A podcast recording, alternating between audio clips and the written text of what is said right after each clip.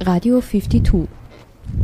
52 Minuten Elementares, Feminismus. Emanzen Scheiße. Jetzt geht's aber durch mit euch.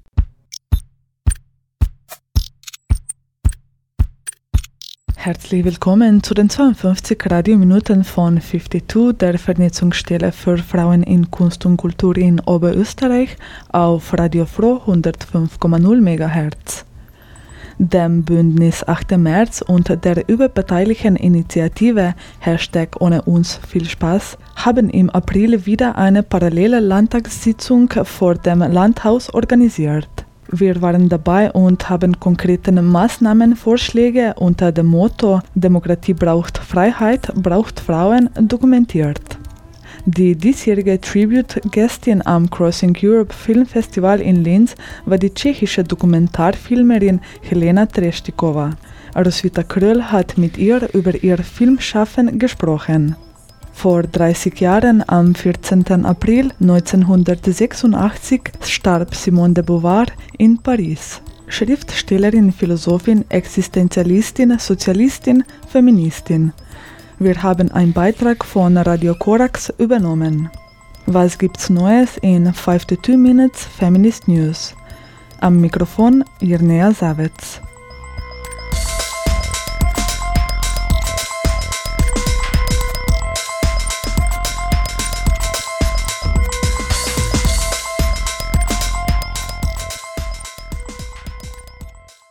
Nicht gerüttelt, nicht geschürt.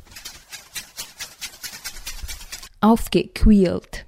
Bereits zum vierten Mal tagte am 7. April 2016 die oberösterreichische Frauenregierung wie immer unmittelbar vor der offiziellen Sitzung des oberösterreichischen Landtages mit seiner frauenlosen Regierung. Der Schwerpunkt diesmal Demokratie und Freiheit. Denn nur eine stabile Demokratie sichert die Freiheit aller Menschen, schützt Minderheiten und garantiert die Rechte von Frauen. So lautete die Presseaussendung der Parallelregierung der Frauen vor dem Landhaus. Mit dem Ausschluss von Frauen aus der oberösterreichischen Landesregierung fehlt die Stimme von über 50 Prozent der Bevölkerung in dieser wichtigen Vertretung. Vielfalt, Transparenz, Freiheit und informierte Bürgerinnen und Bürger sind jedoch die Basis einer funktionierenden Demokratie. Darum beschloss die oberösterreichische Frauenregierung konkrete Maßnahmen für mehr Demokratie und Vielfalt unter dem Motto Demokratie braucht Freiheit, braucht Frauen. Wir hören nun einen Mitschnitt der Parallelsitzung, in der die Maßnahmen beschlossen wurden. Und abschließend hören wir auch ein kurzes Interview mit Beteiligten. Als Landeshauptfrau eröffne ich die vierte Parallelsitzung des Oberösterreichischen Landtages in der 28. Gesetzgebungsperiode. Ich begrüße alle unsere Gäste, die trotz Regens hier bei uns sind und unsere neuen Landesrätinnen ganz herzlich. Die Einladung und die Tagesordnung sind rechtzeitig zugegangen. Die neuen Landesrätinnen sind anwesend. Wir sind somit beschlussfähig. Äh, ich bitte nun um Genehmigung der Tagesordnung durch ein Zeichen mit der Hand. Wer stimmt zu? Wer genehmigt sie? Dankeschön. Also wir haben neun Zustimmungen. Das heißt, es ist eine einstimmige Annahme der Tagesordnung. Weltweit geraten Demokratien zunehmend unter Druck. Der Freedom House Report zum Beispiel stellt fest, dass in den vergangenen zehn Jahren die Zahl der Länder gestiegen ist, in denen die Rechte und Freiheit der Menschen gesunken ist. Äh, das ist eine Trendumkehr nach Jahrzehnten, in denen die Demokratie weltweit zugenommen hat. Auch die Bertelsmann Stiftung kommt zu einem ähnlichen Ergebnis. Sie stellt zudem fest, dass in Entwicklungs- und Schwellenländern vor allem die Religionen starken Einfluss auf die Politik nehmen. Das schwächt die Demokratien. Und das betrifft aber nicht nur junge, instabile Demokratien in Asien, in Afrika, sondern es wird auch in Europa immer mehr spürbar. Das sind vor allem die Auswirkungen der Krisen im Nahen Osten, die Flüchtlingsbewegungen, die Terroranschläge, die machen Druck auf unsere Demokratien. Man merkt das, indem autoritäre Politikerinnen und Politiker zunehmend Macht und Einfluss bekommen. Die Demonstrations- und Versammlungsrechte werden beschnitten oder eingeschränkt. Das Prinzip der Gewaltenteilung aufgeweicht, wie zum Beispiel in Polen aktuell die Pressefreiheit eingeschränkt. Eine stabile Demokratie ist sehr, sehr wichtig, weil sie die Freiheit aller Menschen sichert, aber auch die Minderheiten schützt und die Rechte der Frauen sichert. Noch leben wir hier in Westeuropa, in Österreich, in einer stabilen Demokratie. Das, das ist klar, aber es ist wichtig, dass das so bleibt. Und hier kommt es mir ein bisschen vor wie in einer langjährigen Beziehung. Es hat sich irgendwie der langweilige Alltag eingeschlichen, der Wert wird nicht mehr erkannt, die Beziehung wird nicht mehr umhegt und gepflegt. Viele sind unzufrieden mit der Politik, mit ihren Entscheidungsmechanismen. Sie sehen den Bezug zu ihrem Leben nicht mehr, sie fühlen sich einfach nicht mitgemeint von der Politik, von den Entscheidungen. Viele wissen gar nicht mehr um die Werte, die uns Frieden und Freiheit garantieren, weil es einfach schon so selbstverständlich geworden ist. Und so drohen hart umkämpfte Rechte verloren zu gehen. Wir wollen unsere Demokratien sichern, das ist uns wichtig. Darum ist es heute unser Thema. Wir setzen uns für eine lebhafte Beteiligung der Menschen ein, von Menschen, denen bewusst ist, dass sie nur so ihre individuelle Freiheit sichern können. Unsere vierte Frauenlandesregierungssitzung steht deshalb heute unter dem Motto Demokratie und Freiheit. Ich bitte nun die Landesrätin für Jugend und nachfolgende Generationen um ihren Antrag. Wir Jungen fordern die nachhaltige Aufrechterhaltung demokratischer Prinzipien. Dazu ist es wichtig, dass uns junge Bürgerinnen und Bürger einzubinden. Wir dürfen ab 16 wählen, also wollen wir auch informiert werden und mitarbeiten. Wir wollen bei der Bearbeitung von Zukunftsthemen mitwirken und mitgestalten. Pensionen, Frauenförderung, Einwanderung und Arbeitsmarkt sind für uns unsere Zukunft und nicht nur Diskussionsthemen. Wir Jungen fordern, dass die Politik auch unpopuläre Entscheidungen nicht länger aufschiebt. Denn das führt zur Politikverdrossenheit gerade bei der jungen Bevölkerung. Und dies schwächt unsere Demokratie. Wir Jungen fordern von unseren Politikerinnen und Politikern mehr aktive Lösungskompetenz in Themen, die gerade die jungen Generationen betreffen. Danke. Dankeschön. Ich ersuche um Abstimmung dieses Antrags.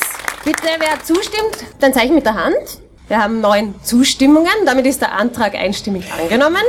Nun bitte ich die Landesrätin für Bildung und soziale Kompetenz um ihren Antrag. Ich stelle hiermit den Antrag zu Verbesserungsmaßnahmen zur Ausbildung von Jugendlichen und Lehrpersonal sowie Schaffung von Integrationsangeboten. Unsere Jugend lenkt das Europa von morgen. Für die Generationen, die im Frieden und Wohlstand aufwachsen durften, ist Frieden selbstverständlich. Die Kenntnis um den Ursprung von Frieden und Freiheit ist die Grundlage für dessen Erhalt. Wir fordern daher verpflichtend an den Pflichtschulen qualitätsvoller Demokratieunterricht und politische Bildung sowie Ethikunterricht. Die Ausbildung des Lehrpersonals umfasst zukünftig interkulturelle Kompetenz, Gewaltprävention und Deradikalisierungsmaßnahmen.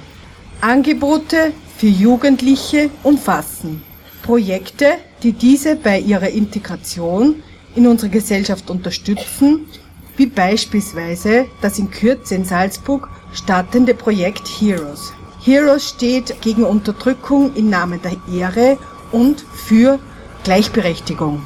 Herzlichen Dank. Ich ersuche um Abstimmung für diesen Antrag. Äh, wer zustimmt, gibt ein Zeichen mit der Hand, bitte. Neun Zustimmungen, dann ist der Antrag einstimmig angenommen. Äh, nun zur Landesrätin für Ein-, Durch- und Auswanderung. Bitte um Ihren Antrag. Ich stelle den Antrag für Maßnahmen zur Stärkung demokratischer Prinzipien. Für ein friedliches Miteinander in unserer Gesellschaft muss jedes Mitglied deren demokratische Prinzipien kennen und anerkennen. Dazu gehören insbesondere die Säkularität, also die Trennung zwischen Kirche und Politik, die Menschenrechte und die Gleichstellung der Geschlechter. Durch entsprechende Bildung in den Schulen und durch Maßnahmen bei der Integration von neuen Mitgliedern der Gesellschaft muss dafür gesorgt werden, dass alle Teile der Bevölkerung von der Wichtigkeit dieser Grundsätze Kenntnis haben und diese bedingungslos anerkennen. Herzlichen Dank. Ich ersuche um Abstimmung über diesen Antrag. Wer zustimmt, bitte einmal ein Zeichen mit der Hand. Herzlichen Dank, damit ist der Antrag einstimmig angenommen. Ich darf nun kurz zusammenfassen. Äh, die Demokratie braucht informierte Bürgerinnen und Bürger und die aktive Einbindung der Bevölkerung bei Entscheidungsprozessen.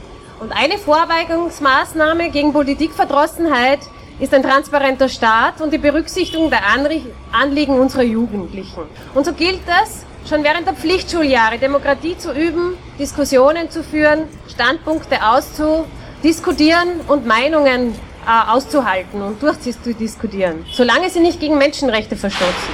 Denn keine Toleranz den Intoleranten. Kinder sollen die Gemeinsamkeiten der Religionen im Namen eines Ethikunterrichts kennenlernen und so den Respekt vor Andersdenkenden lernen. Die Säkularität, die Trennung von Religion und Politik ist unverhandelbar. Ebenso sind die Frauenrechte elementarer Bestandteil der Menschenrechte und von allen Teilen der Bevölkerung anzuerkennen. Zum Abschluss erklären wir uns mit jenen Türkinnen solidarisch, die am Weltfrauentag in Istanbul für ihre Rechte demonstrieren wollten und von der Polizei mit Gummigeschossen gewaltsam daran gehindert wurden. Wir fühlen mit euch, wir bewundern euren Mut und wir bestärken euch, weiter für eure Rechte zu kämpfen.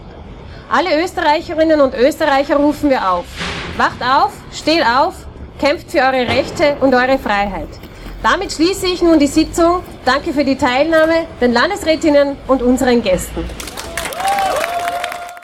Also es findet immer statt, wenn eine Landtagsregierungssitzung ist, die monatliche, da machen wir vor dem äh, Landtagsgebäude diese Sitzung. Und die Themen verändern sich dann leicht. Also bei der ersten Sitzung haben wir, jede Landesrätin hat einen Antrag gestellt. Jetzt ähm, zum Beispiel heute haben wir Demokratie als Schwerpunkt. Äh, wir haben da die Strategie verändert, dass eben nur mehr einige, drei oder vier Landesrätinnen zum jeweiligen Thema dann einen dezidierteren Antrag stellt. Und wie wird das weitergehen? Ja, es ist an sich geplant, dass wir diese Strategie weiterverfolgen. Äh, wir haben uns da auch abgesprochen, weil es doch viel Arbeit ist, also das zu organisieren, dass es jedes Mal eine andere Frau macht die Hauptorganisation und es ist eigentlich sehr gute Zusammenarbeit. Also jede hat ihren Teil und bringt was mit. Tonanlage äh, wird organisiert, Tische, Tischtücher, also diese Landtagsregierungsplakat ausgeplottet. Also wir sind da sehr gut. Wie ist das in Medien präsent? Ist unterschiedlich. Also bei der ersten Landtagssitzung haben wir ein sehr großes Medienecho gehabt. Bei der zweiten haben sie uns ein bisschen negiert, aber mit dieser Wiederholung werden sie nicht auskommen. Wir werden nicht aufgeben. Mein Name ist Eva Maria Großmeier-Görni. Ich komme aus Altmünster aus dem Salzkammergut und bin heute hierher gekommen. Ich bin in der Früh aufgewacht, habe meinen Sohn angeschaut, wie er geschlafen hat und habe mir gedacht, für meinen Sohn komme ich hierher, weil Demokratie und Frieden ist ganz essentiell. Viele Menschen haben gekämpft dafür, dass wir das haben und äh, wir sollten weiterkämpfen für Demokratie und Frieden für die nächsten Generationen. Ich finde, dass es ganz wichtig ist, dass wir jedes Mal ein Zeichen setzen, nicht aufgeben, dass wir noch aktiver sein sollten und mehr zusammenhalten, dass die Ausgrenzung von Frauen oder Menschen, die scheinbar nicht dazugehören, dass das vorbei ist. Wir müssen kämpfen dafür. Zu hören war ein Mitschnitt der vierten Parallelregierung der Frauen vor dem Landhaus.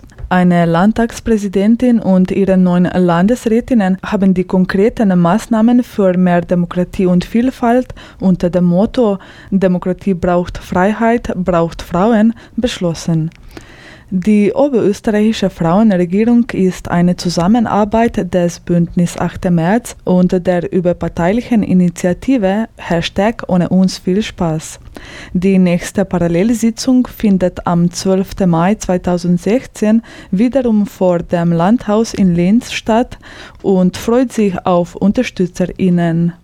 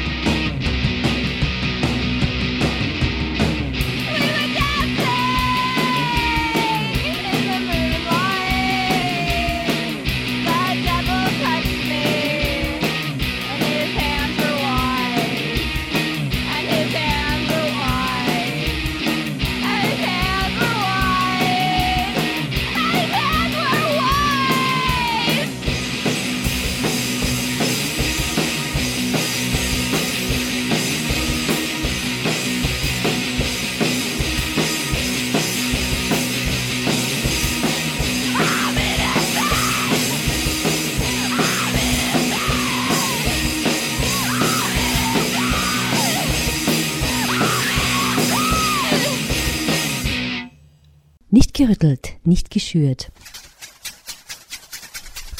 Aufgequält. Gerade zu Ende gegangene Linzer Crossing Europe Film Festival hat heuer die Tribute-Sektion der renommierten tschechischen Dokumentarfilmregisseurin Helena Trestikova gewidmet. Seit 1974 ist sie als professionelle Dokumentarfilmregisseurin tätig und schuf rund 50 dokumentarische Arbeiten von unterschiedlicher Länge und in verschiedenen Formaten. Thematisch handeln ihre Filme von zwischenmenschlichen Beziehungen, zwischen Biografien nach und kreisen um soziale und gesellschaftspolitische Themen, immer vor dem Hintergrund der tschechischen Gesellschaft im Wandel. Später wendet sie sich dann gezielt den sogenannten Timelapse-Documentaries, den filmischen Langzeitbeobachtungen von Lebensgeschichten und Schicksalen zu. Dabei ist sie stark der Tradition des Cinema Verité verpflichtet. Die Dokumentarfilmregisseurin Helena Trestikova hat beim Crossing Europe Film Festival in Linz neben aktuellen Arbeiten auch einen Querschnitt ihrer mittlerweile 40-jährigen Schaffensperiode präsentiert. Roswitha Kröll hat mit ihr ein Interview geführt. Já jsem si prošla strašnou, spoustou lidských společností, jo. ať už to byly pankeři, byly to skinheadi nebo motorkáři, prostě zkoušela jsem, asi jsem hledala, kam patřím. No.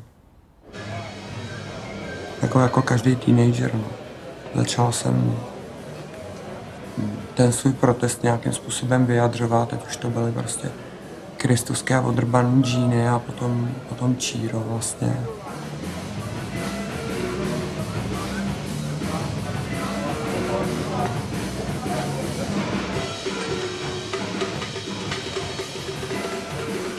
To fetování byla i forma protestu proti rodičům nebo proti obyčejnosti nebo proti tomu blbýmu bolševikovi, prostě proti všem.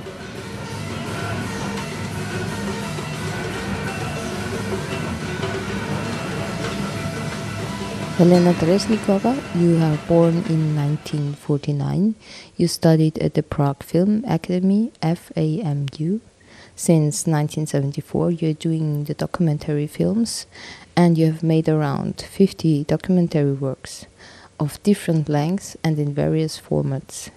Your films deal with interpersonal relationships, follow biographies, and revolve around social and socio-political issues, always against the backdrop of Czech society in transformation. That says the introduction to the tribute section dedicated to you at Crossing Europe Film Festival 2016.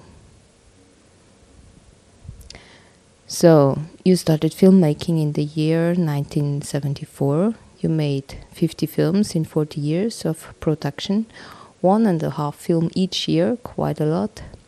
How does it come that you start with documentary work?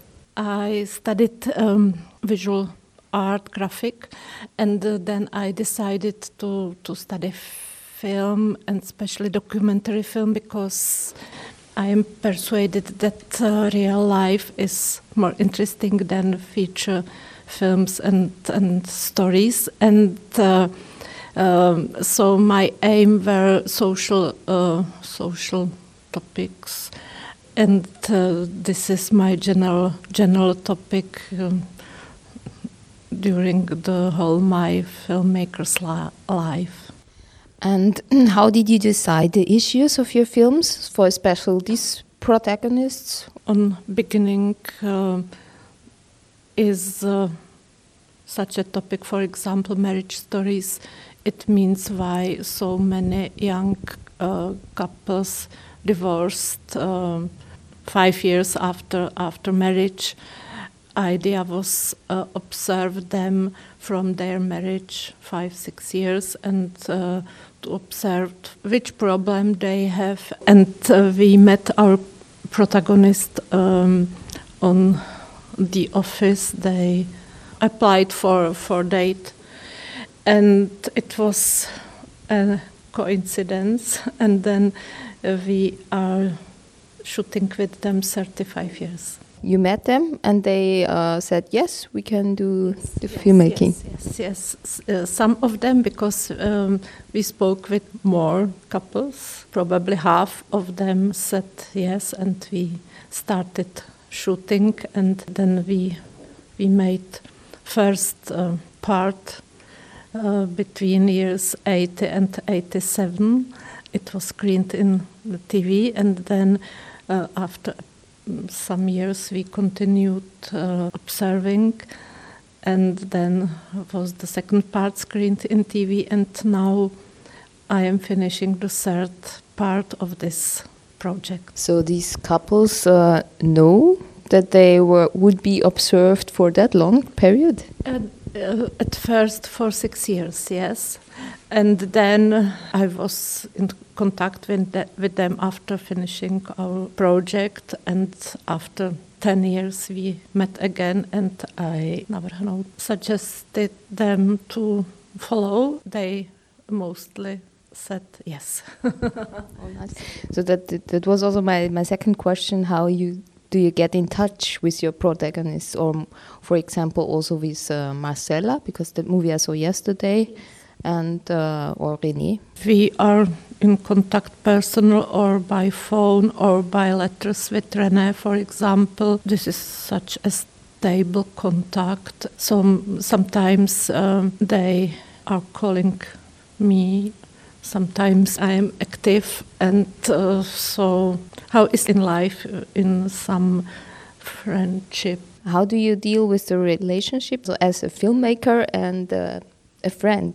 I hope that after these years I am more friend than filmmaker. yes, of course I am filmmaker coming with camera and other people, but we are sometimes in contact without camera too. I think that it's a re real friendship because if you are in co contact with somebody so many years, it's really more intensive than by shooting such a normal film, which is ready in one month or two months. And how much is it possible to show yourself in the movies? I don't like to be in the front of camera, so I am in, uh, nebo jak se to řekne, jako za kamerou, behind the camera. In some situation I am present, but not very often. I remember the the scene uh, when Marcella collapsed. Yes, and I am helping her, and uh, yes, of course, it was such a situation. It's necessary to um, to give her fast help. You decide to let it in the movie. Yes, it was a great uh, discussion about this uh, scene in in editing room, but then we decided to let let it in this film. I don't know if it's good, but so we decided so. It's also my question: How do you feel in such trying situations? You can imagine that it's not easy, but it's a part of my work. It's yes, after shooting, I am total tired and exhausted. People like René or maybe Mallory, these people are categorized as dysfunctioned.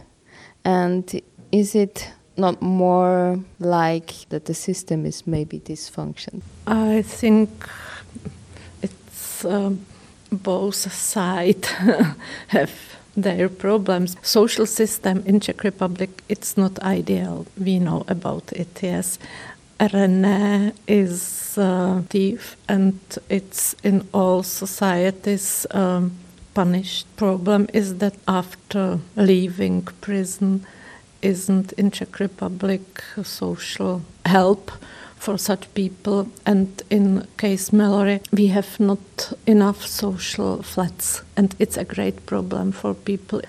Together with colleagues from the film branch and soci sociologists, you founded the Film and Society Foundation. What was the interest in founding? Uh, so it was in very Im important years after uh, Velvet Revolution when old system collapsed and new system started and we wanted to observe um, We met this film and sociology in this time um, about 40 films, and some of them are really a good report about about this time. But it was uh, different topics. For example, unemployment. It was something completely new because in socialist time you had duty to work. Uh, unemployment was completely new uh, situation.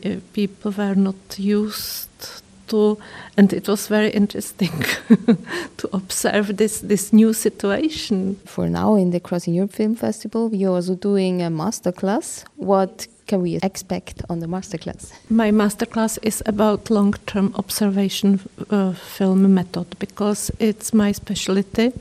This type of, of shooting has different aspects. For example, um, uh, about ethic, especially this scene from film Marcella is one part of my uh, masterclass. My decision to give this this uh, situation into the film and my thinking about it, or from film Katka, some scene to, uh, to discussion if it is ethic or not. So it's one of topic.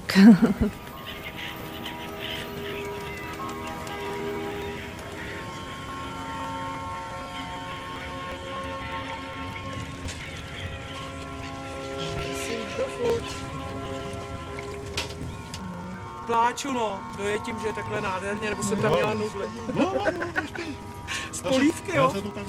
Těžko vyzraky. Vy si nechte se chutnat. Ponožky, to víte, že jo?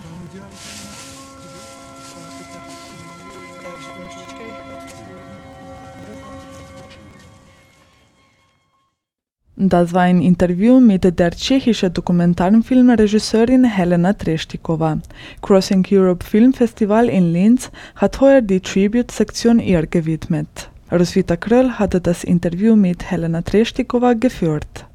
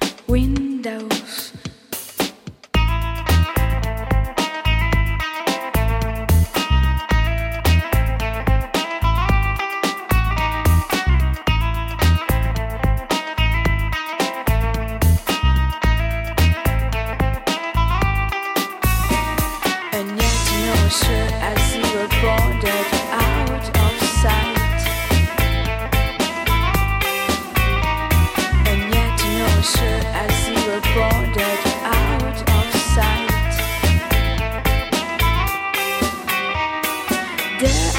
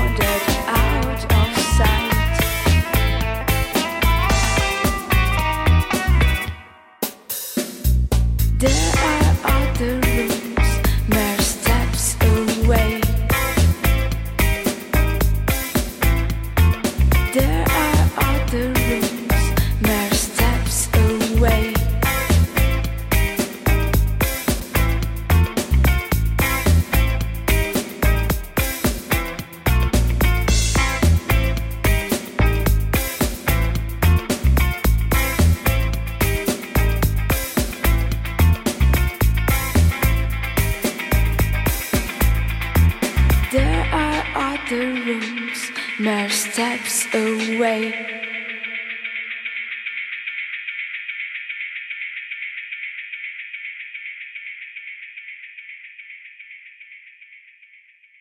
Zu hören ist eine 52 Radiominuten-Sendung von 52, der Vernetzungsstelle für Frauen in Kunst und Kultur in Oberösterreich auf Radio Froh. Nicht gerüttelt, nicht geschürt. Aufgequält.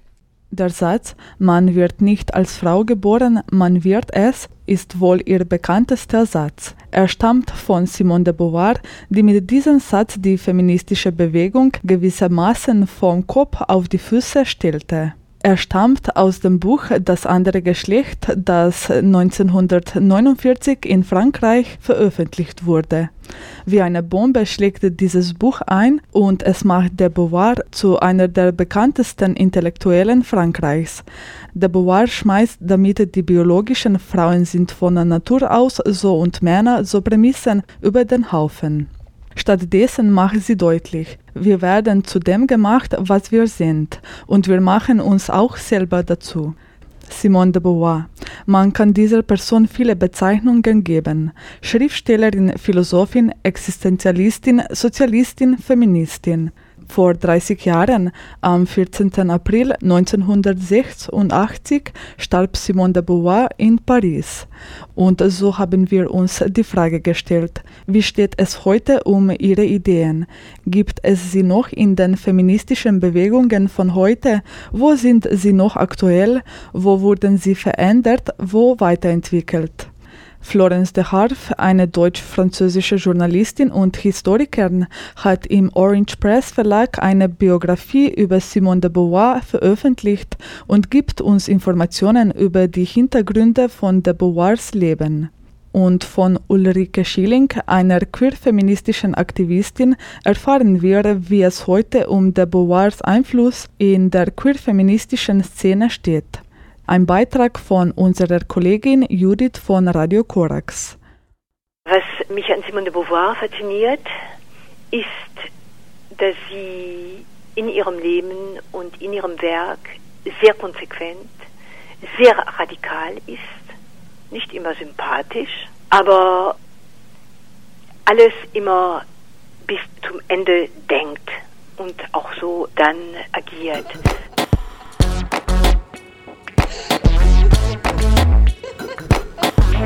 Hatte sie auch zu ihrer Zeit, als es verpönt war, in ihren bürgerlichen Kreisen berufstätig zu sein oder nicht verheiratet zu sein, keine Kinder zu haben, dass diese Frau es gewagt hat, einfach so ein unkonventionelles Leben zu führen und sich ihrem Werk konsequent zu widmen. Das finde ich eigentlich faszinierend an ihr.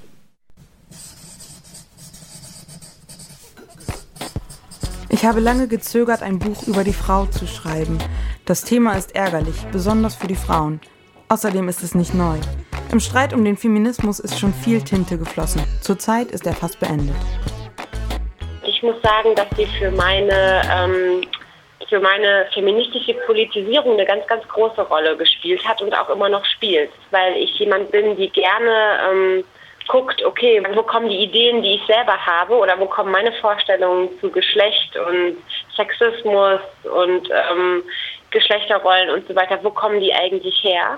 Und da ist Simone de Beauvoir auf jeden Fall eine absolute Wegweiserin, die, die zu dem Thema mir persönlich ganz viel zu sagen hatte.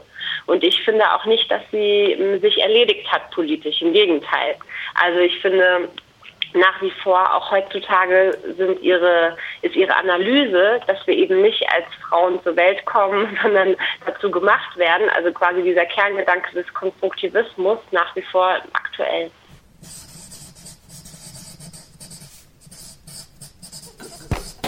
Ich habe nie die Illusion genährt, die Frauensituation zu verändern.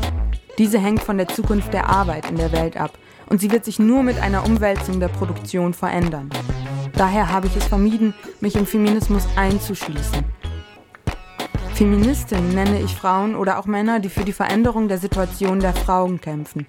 Selbstverständlich in Verbindung mit dem Klassenkampf, zugleich auch außerhalb dieses, ohne jedoch diese Veränderung völlig der gesellschaftlichen Veränderung unterzuordnen. Früher dachte ich, dass der Klassenkampf vorrangig sei, vor dem Geschlechterkampf. Heute bin ich der Ansicht, dass beide Kämpfe zusammengeführt werden müssen. Sie sagt aber auch immer, und das sind wenige, die das wissen, dass sie sich weigert, in ein Weiberghetto eingeschlossen zu sein, dass es für sie sehr wichtig ist, nicht nur den Geschlechterkampf, sondern den Klassenkampf auch voranzutreiben. Also das sind für sie zwei Elemente. Sie hat das immer wiederholt, zum Beispiel in dem Interview mit John Gerassi, dass sie das nicht voneinander trennen kann. Beides ist für sie wichtig. Und es ist natürlich, äh, finde ich, etwas ärgerlich, wenn nur die eine Seite einfach rausgenommen wird. Sie ist Feministin, ja, sie hat für die Emanzipation der Frau gekämpft, ja, aber es wird so abstrahiert äh, von ihren Ansichten über die Gesellschaft, in der diese Emanzipation der Frau stattfindet. Und sie sagt ganz klar, eine Gleichberechtigung der Frau, eine wahre Gleichberechtigung der Frau ist im Kapitalismus nicht möglich.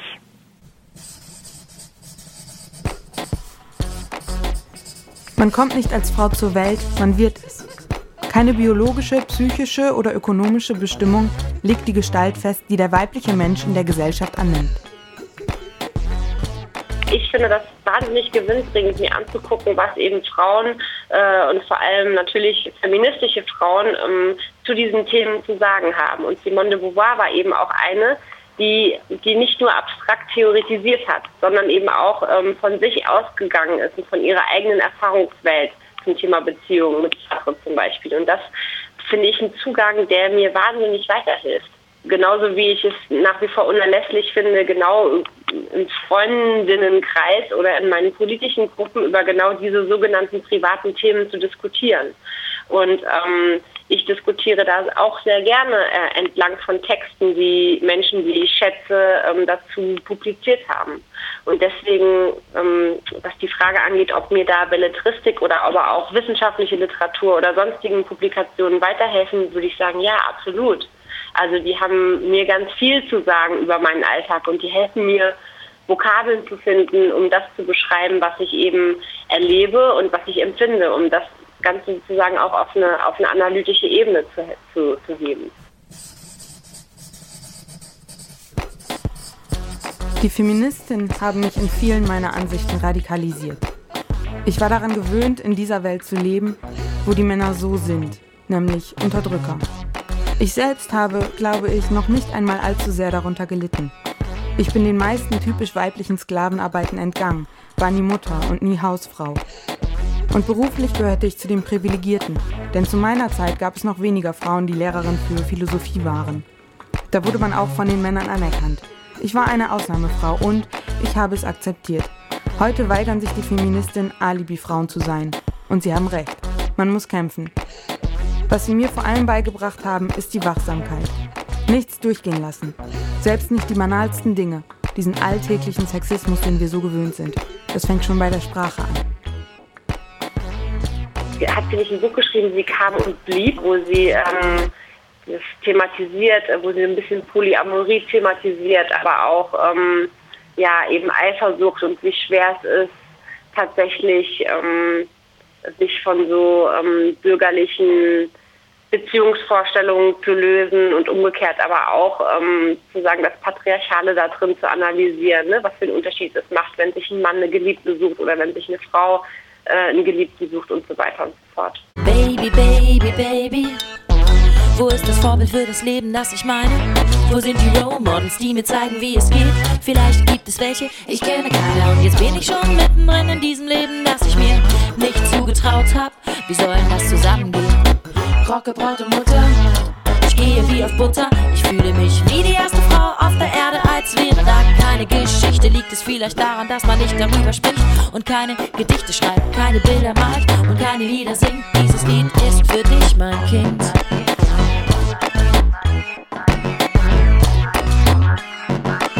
Sie sagt irgendwo an einer Stelle, dass die Menschen Angst vor der Verantwortung haben. Sie haben Angst, ihre Freiheit zu benutzen.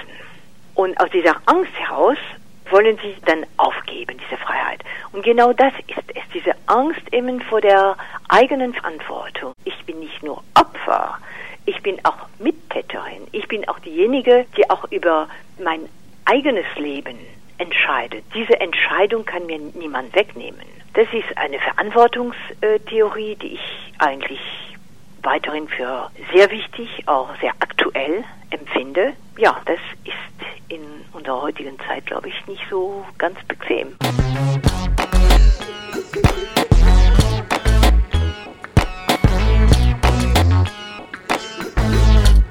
Also ich denke, es lohnt sich, mit den Aussagen von Beauvoir zu verschiedenen Themen auseinanderzusetzen und das mit unserer heutigen Situation zu vergleichen und das weiterzuentwickeln. Es ist klar, dass wenn ich an das andere Geschlecht äh, denke, das Buch ist 1949 geschrieben worden, manche Fakten, manche Feststellungen sind inzwischen überholt. Klar, es sind 60 Jahre. Und das sind Sachen, die natürlich weiterentwickelt werden müssen von den jüngeren Frauen. Und ich denke, eine Frage, also jetzt die im Grunde genommen weiterhin von großer Aktualität und ich möchte das in dieser Gesamtheit wissen, das sind die Gewaltverhältnisse, in denen wir leben, unter denen wir leiden und die ganze äh, Gesellschaft beherrschen. Das sind Fragen, die weiterentwickelt werden sollen. Sexismus und Rassismus sind Fragen, die auch von Beauvoir angegangen wurden und die meines Erachtens auch weiterhin von großer Aktualität sind und die weiter auch entwickelt werden müssen.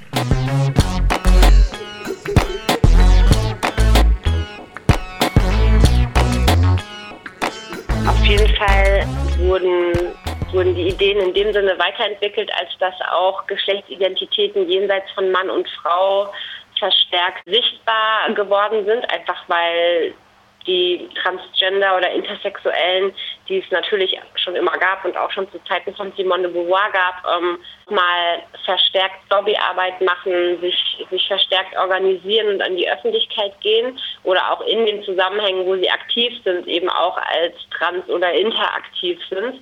Genau, dass sozusagen der der dekonstruktive Aspekt den konstruktivistischen nochmal ähm, sichtbarer ergänzt.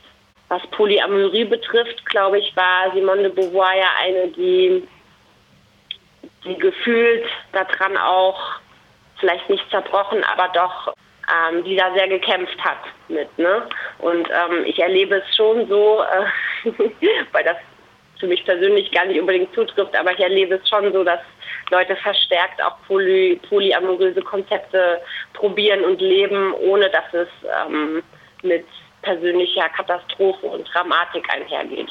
Also ich glaube, dass wir sozusagen, was Polyamorie angeht, ein Stück weit, ähm, ja, dass es da einen entdramatisierten Umgang oder eine entdramatisierte Praxis gibt in Teilen der queer-feministischen Szene und ich glaube, dass ähm, Geschlecht generell noch, noch mal als prozesshafter erfahren wird. Jetzt unabhängig davon, dass ähm, es sowas wie biologistische Backflashes gibt oder unabhängig davon, dass es nach wie vor Machtstrukturen gibt, die, also patriarchale Machtstrukturen gibt. Ich fühle mich wie die erste Frau auf der Erde, als wäre da keine Geschichte. Liegt es vielleicht daran, dass man nicht darüber spricht und keine Gedichte schreibt, keine Bilder malt und keine Lieder singt. Dieses Lied ist für dich, mein Kind.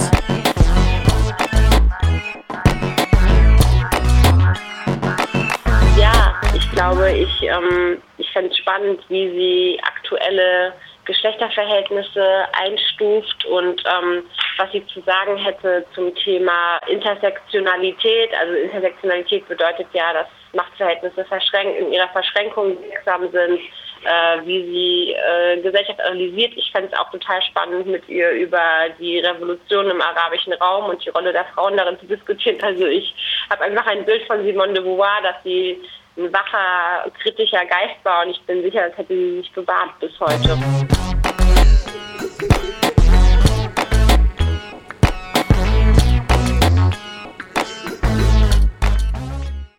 Zu hören waren Florence de Harf, die deutsch-französische Journalistin und Historikerin, und Ulrike Schilling, die queer-feministische Aktivistin. Sie haben über die Hintergründe von de Beauvoirs Leben und von de Beauvoirs Einfluss in der queer-feministischen Szene gesprochen. Judith, unsere Kollegin von Radio Korax, hatte diesen Beitrag gestaltet.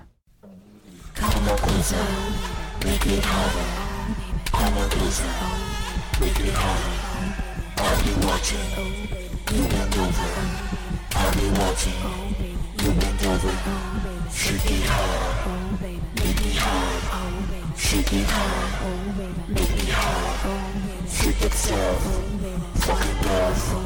Shake itself. Fucking love. Come on closer. Make it harder. Come on closer. Make it harder. You bend over. Take it lower. Bend over, take it lower, shake it hard, make me hard, shake it hard, make me hard. It's a party, I'll be watching. It's a party, I'll be watching. Come on closer, make it harder. Come on closer, make it harder. 5 to 2 minutes feminist news. Despite misogynistic suggestions that women have no place in science, technology, engineering, and math education, new research shows that women's code is actually viewed more favorably by their peers, as long as their gender is kept concealed. The researchers who published their findings looked at the behavior of software developers on GitHub, one of the largest open source software communities in the world. After all, women make up a very small percentage of software developers, approximately 11%, according to one 2013 survey, and the presence of sexism in all corners of the overwhelmingly male tech industry has been well documented. After analyzing data from the popular open source software website, researchers concluded that women on the site may be more competent overall. According to The Guardian, the researchers looked at approximately 3 million pull requests submitted on GitHub and found that the code written by women was approved at a higher rate than code written by men. More www.theguardian.com and broadly.vice.com. Oh, ist das gut? Oh, yeah. I needed money, I need it quick. I read never, he said don't make me rich. So I met him in Cafe Reef. In der heutigen Sendung war zu hören das Bündnis 8. März und die überparteilichen Initiative Hashtag Ohne uns viel Spaß. Sie haben im April wieder eine Parallellandtagssitzung vor dem Landhaus organisiert. Wir waren dabei und haben konkrete Maßnahmenvorschläge unter dem Motto Demokratie braucht Freiheit, braucht Frauen dokumentiert. Die diesjährige Tribute-Gästin am Crossing Europe Film Festival in Linz war die tschechische Dokumentarfilmerin Helena Treštikova. Rosita Kröll hat mit ihr über ihr Filmschaffen gesprochen. Simone de Beauvoir starb vor 30 Jahren am 14. April 1986 in Paris. Sie war Schriftstellerin, Philosophin, Existenzialistin, Sozialistin und Feministin. Wir haben einen Beitrag von Radio Korax übernommen. Die Musik in der Sendung stammt aus der Kompilation Riot Girl is Not Dead. Die Sendung steht im Anschluss zum Download via cba.fro.at bereit. Links und weiterführende Infos inklusive. Am Mikrofon verabschiedet sich Irnea Savitz.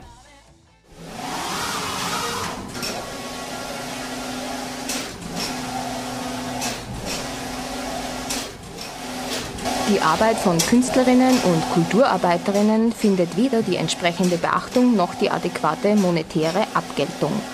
Nach wie vor finden sich zu wenige Frauen in Führungspositionen kultureller Einrichtungen.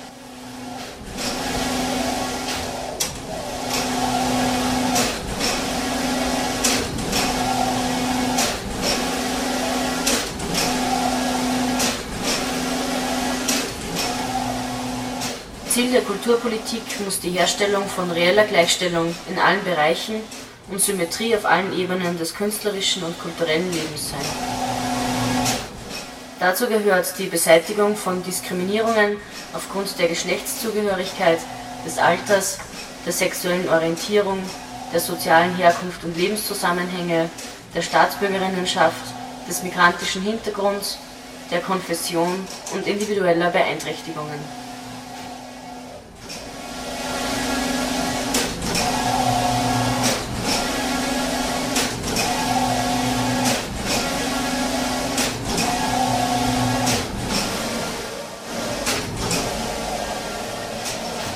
Bedarf der Frauenförderung, der Unterstützung frauenspezifischer Aktivitäten und der Etablierung von Gender Mainstreaming im Kunst- und Kulturbereich.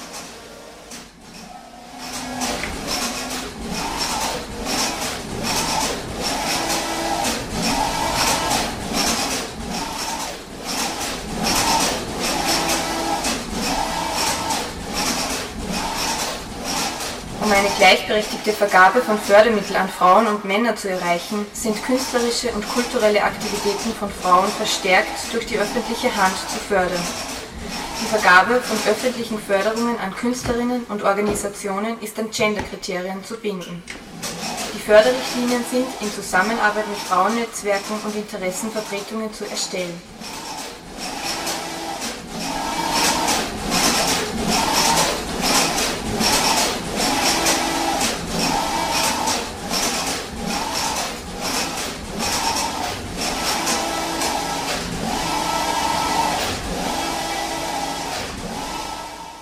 Alle Gremien, Jurys und Beiräte sind geschlechterparitätisch zu besetzen.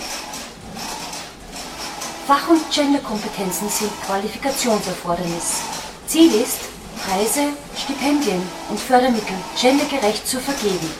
Das umfasst sowohl die inhaltliche als auch die personelle Dimension.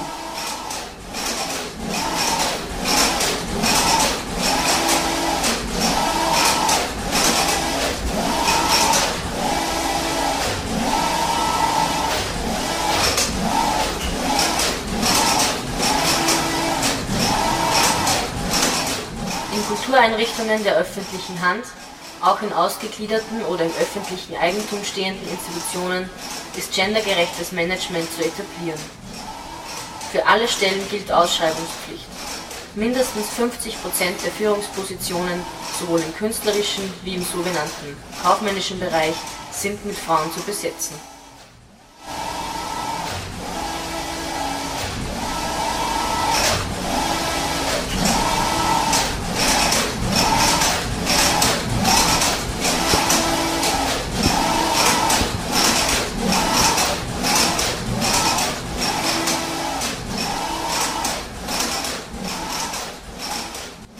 Künstlerische und kulturelle Arbeit muss mit Existenzsicherung verbunden sein.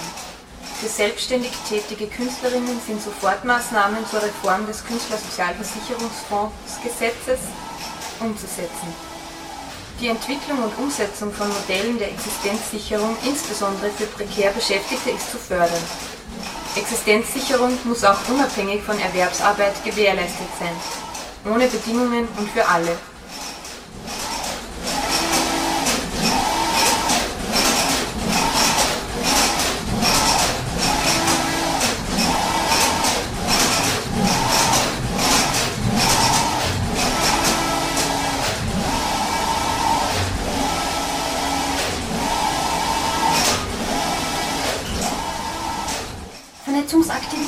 Kulturschaffender Frauen sind von der öffentlichen Hand offensiv zu fördern. Die Schaffung von Netzwerken ist notwendig, um eine Symmetrie der Geschlechter Wirklichkeit werden zu lassen. Vernetzung verleiht der kulturpolitischen Arbeit von Frauen das nötige Gewicht, ermöglicht Ermächtigung und Austausch. Es bedarf einer starken bundesweiten Interessensvertretung der Kunst- und Kulturschaffenden Frauen, die öffentlich finanziert werden muss.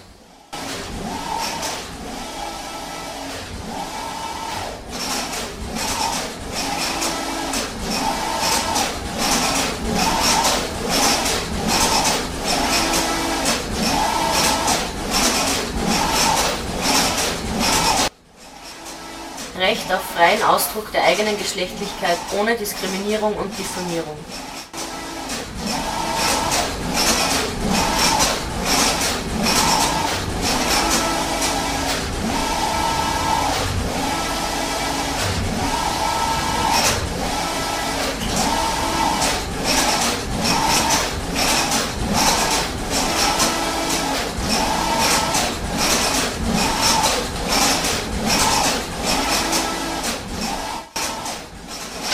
Genderkriterien und Inhalte müssen verpflichtender Bestandteil aller Bildungswege sein.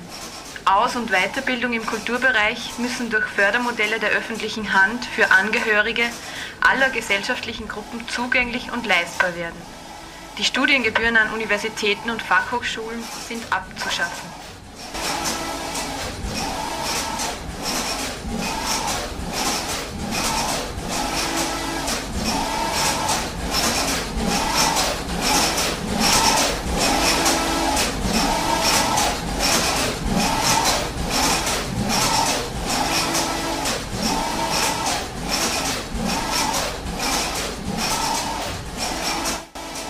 Jede, jeder hat das Recht auf freie Wahl des eigenen Geschlechts und auf den uneingeschränkten Ausdruck aller geschlechtlichen Empfindungen. Geschlechtskonformität darf kein Kriterium für die Achtung oder Missachtung von Menschen sein.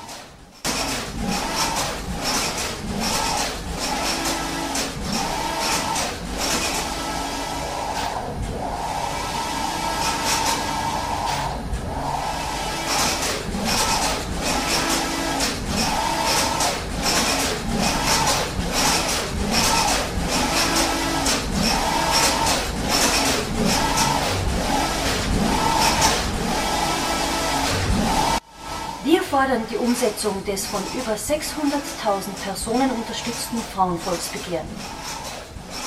Recht auf freien Ausdruck der eigenen Geschlechtlichkeit ohne Diskriminierung und Diffamierung.